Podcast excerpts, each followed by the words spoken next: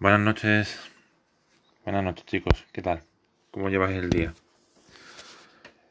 Ha pasado ya casi una semana, ¿no? Desde el último podcast que hice sobre la crisis en Marruecos. Y bueno, os dije que en la medida que fuera posible iría mandando más. Pero bueno, eh, no me dedico a esto. Y creo que como cualquier persona que hace esto de manera amateur, pues digamos que sube podcast en función de la inspiración que tenga. Ha sido una semana bastante dura. Eh, ahora mismo estoy de vacaciones y tengo más tiempo. Cierto es que, claro, eh, como casi todos los que trabajamos y luego tenemos vacaciones, tras un año y medio que no he podido cogerlas y tengo, hemos tenido todos una carga de trabajo descomunal, pues claro, llega un momento que el cuerpo dice hasta aquí mi trabajo me obliga a tener un esfuerzo físico diario mm, bastante grande con dos días de descanso. Yo soy de los que piensan que bueno, que ojalá eh, pudiera estar descansando solo un día para ganar más dinero, pero eso está muy bien cuando llevas un mes. Al segundo mes os puedo asegurar que ya no piensa el cuerpo igual y ya el tercero, si, está, si estás vivo, eres como un inmortal. Ya de ahí para adelante. Pero bueno, eh, no quiero hablar hoy de Marruecos, no quiero hablar de políticos catalanes, eh, no quiero hablar de lo que está pasando, bueno, lo que ha pasado hoy, lamentablemente, en el aniversario de Floyd en Estados Unidos, que en, mitad de un directo ha habido un tiroteo. Quiero hablar de un asunto que se asoma peligrosamente a la sociedad y que está afectando a diferentes grupos. Creo que el mío también, eh, de manera muy negativa. Quiero, antes de empezar, ¿de acuerdo?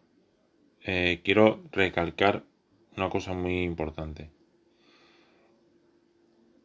Yo estoy totalmente en contra del maltrato a un hombre y a una mujer. En contra. Y apoyo a que los líderes políticos se enzarcen en crear una ley en la que ese tipo de personas, por llamarlas de alguna manera, no salgan nunca de la cárcel. Nunca. Por eso existe la prisión permanente revisable. Porque cuando todos vamos al Congreso y vemos a los líderes políticos de uno y de otro hablar de la prisión permanente, que es una medida de la, del Código Penal desproporcionada, es inhumana. Em, bueno, dígaselo cuando el padre de Marta del Castillo, el padre del señor Cortés, eh, la madre de, de, los hijos de Bretón, y se hacen la fotito y están con ellos, dígaselo. Es cierto que el Código Penal español es de los más duros que hay en Europa, pero también es verdad que el sistema penal español está creado para la reinserción en la sociedad.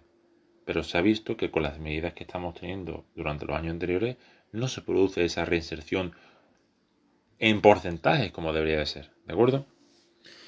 Entonces, dicho esto, quiero hablar de una, una cosa, de un concepto, que es el feminismo. Muchos estaréis escuchando, he visto que mmm, muchos de las que escucháis mi podcast son chicas, lo cual agradezco enormemente. ¿Sabes? Eh, mmm, yo apoyo el feminismo como movimiento pacífico que lucha por la igualdad de hombres y mujeres. ¿De acuerdo? O de mujeres y hombres, como queréis verlo. No, no quiero decir que por poner hombres primero en la frase sean más importantes. No es eso. ¿Entendéis? Es, es cierto que en, este, en esta sociedad, en algunos aspectos laborales, la mujer está muy infravalorada. Y eso se debe acabar ya. No hace cinco años, ni dentro de diez. Ya mañana. No es normal que una persona, como una, mujer, eh, cobre menos, aunque sea un euro menos. Es que es un euro menos. Ya ahí hay discriminación. Es cierto que hay cosas que los hombres no podemos hacer y las mujeres sí pueden hacerlas. Claro, pero mm, es como cuando una mujer se queda embarazada y en muchos, en muchos trabajos eh, las mujeres tienen que... Eh, yo conozco amigas que han tenido que disimular su embarazo para que no le despiden. Y eso es, eso es, eso es horroroso. Eso es tremendamente deleznable. Entonces, el movimiento feminista, ¿vale? El que vemos actualmente en la calle, no. El movimiento feminismo, el de, el de calle, el de, el de verdad. El que apoya a la mujer ante todo. Ante todo. Y el feminismo no busca la supremacía de la mujer frente al hombre, que es lo que lamentablemente vemos actualmente. Eh, ese es el feminismo que lleva años luchando por la igualdad y ha conseguido muchísimas cosas. Pero como todo proceso tiene su tiempo. ¿Entendéis? Claro, alguna estaréis escuchando, claro, tú no sabes nada, eres hombre. Mm, es verdad, eh, soy hombre. Y por esa razón tengo una visión más objetiva de lo que he visto desde el punto de vista masculino. Porque yo sí me muevo en círculos, mm, digamos, mm, tengo muchos amigos, muchos conocidos, y por mi trabajo conozco mucha gente. Entonces veo cada día comentarios que no me gustan, pero comentarios también que son muy gratificantes a la hora de escuchar o apoyar el feminismo. Y luego hay otro concepto, que es lo que se conoce vulgarmente en la calle como el feminacismo. Es decir, ese movimiento que busca eh, destruir la figura del hombre poniendo por encima a la mujer.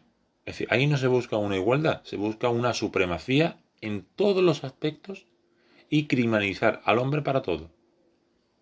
Hay una frase que estoy escuchando, llevo escuchando bastante tiempo, que eh, un, violador no viola, viola, un hombre no viola, viola un violador. Digo, bueno.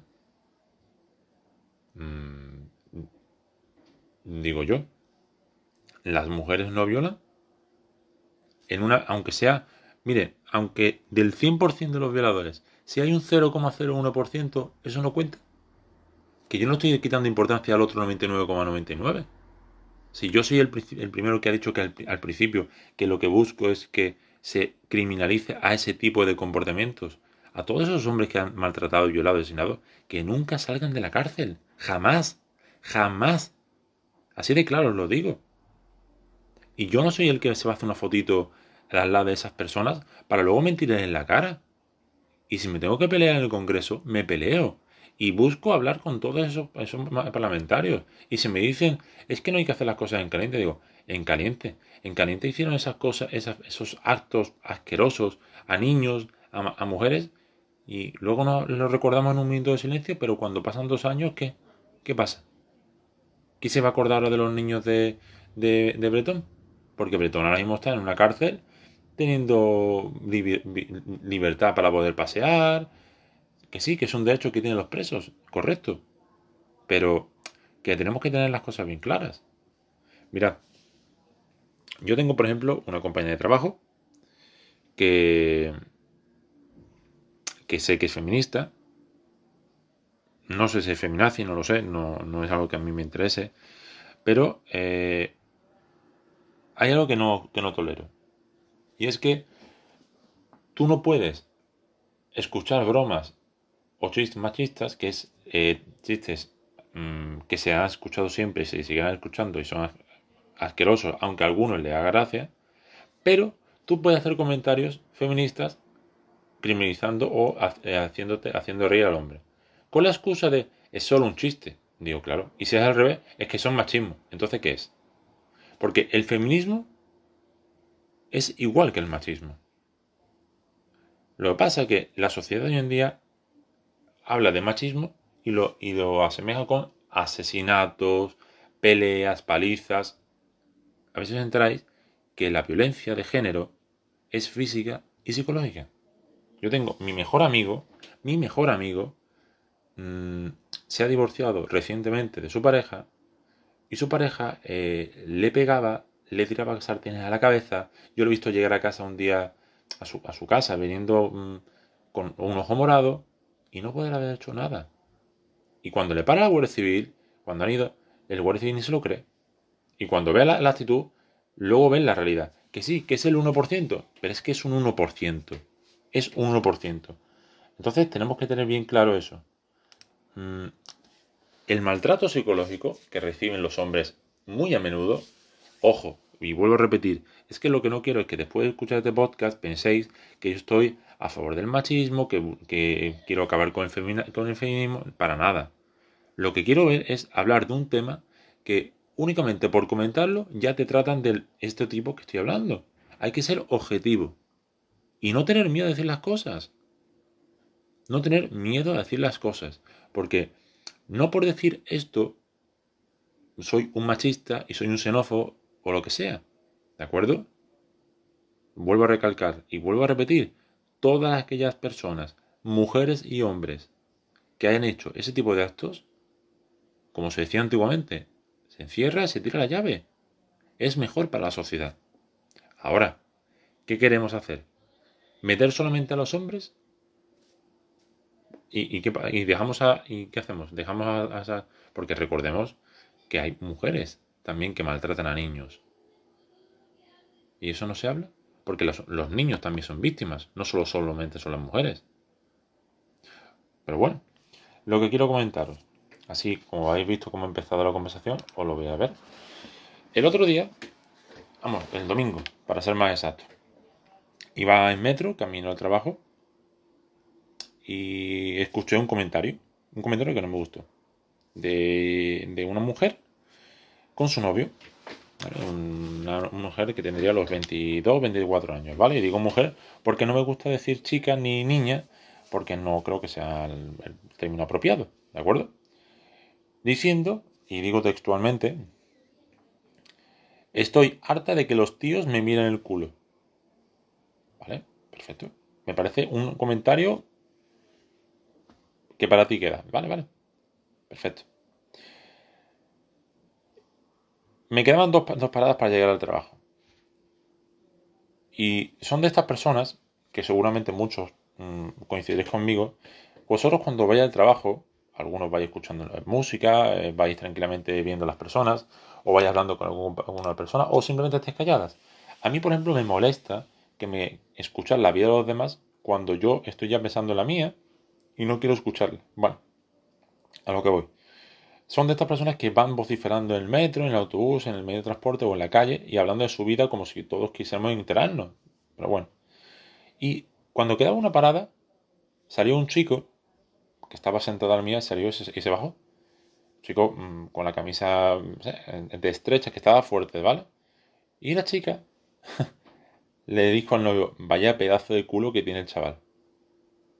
Y yo me quedé, claro, yo me reí. Yo me reí porque me hizo gracia. Y la chica me había pillado y me empezó a hablar. Como yo tenía los auriculares, me quité uno y digo, perdona, ¿me estás hablando? Y dice, sí, es que ¿por qué narices te ríes de mí? El novio ni hizo caso, no me hizo ni caso. Y digo, disculpa, no sé de qué estás hablando. Sí, sí, que te has reído de mí cuando le he dicho algo al tío este. Y digo, mira, mm, me queda una parada, pero mira, creo que me quedan tres segundos para demostrarte un poco de educación. Has hecho un comentario eh, mm, muy machista sobre ese chico, cuando anteriormente te has quejado de que te miran el culo. Entonces, lo que tenemos que hacer es medir con, una, con la misma vara. Y había dos señoras en la mía una más o menos de mi edad y otra una persona mayor. Y me dijeron los dos, de muy bien dicho, lo que no podemos hacer es criticar y que no nos critiquen. ¿Entendéis? Que sí, que no todo el mundo es igual, que sí, que no todo el mundo mm, opina igual, sí, correcto. Pero, mm, a ver, eh, tenemos que pensar eh, que las cosas están por algo. ¿Entendéis? no sé, hay ciertas cosas que no me llegan a cuadrar del todo.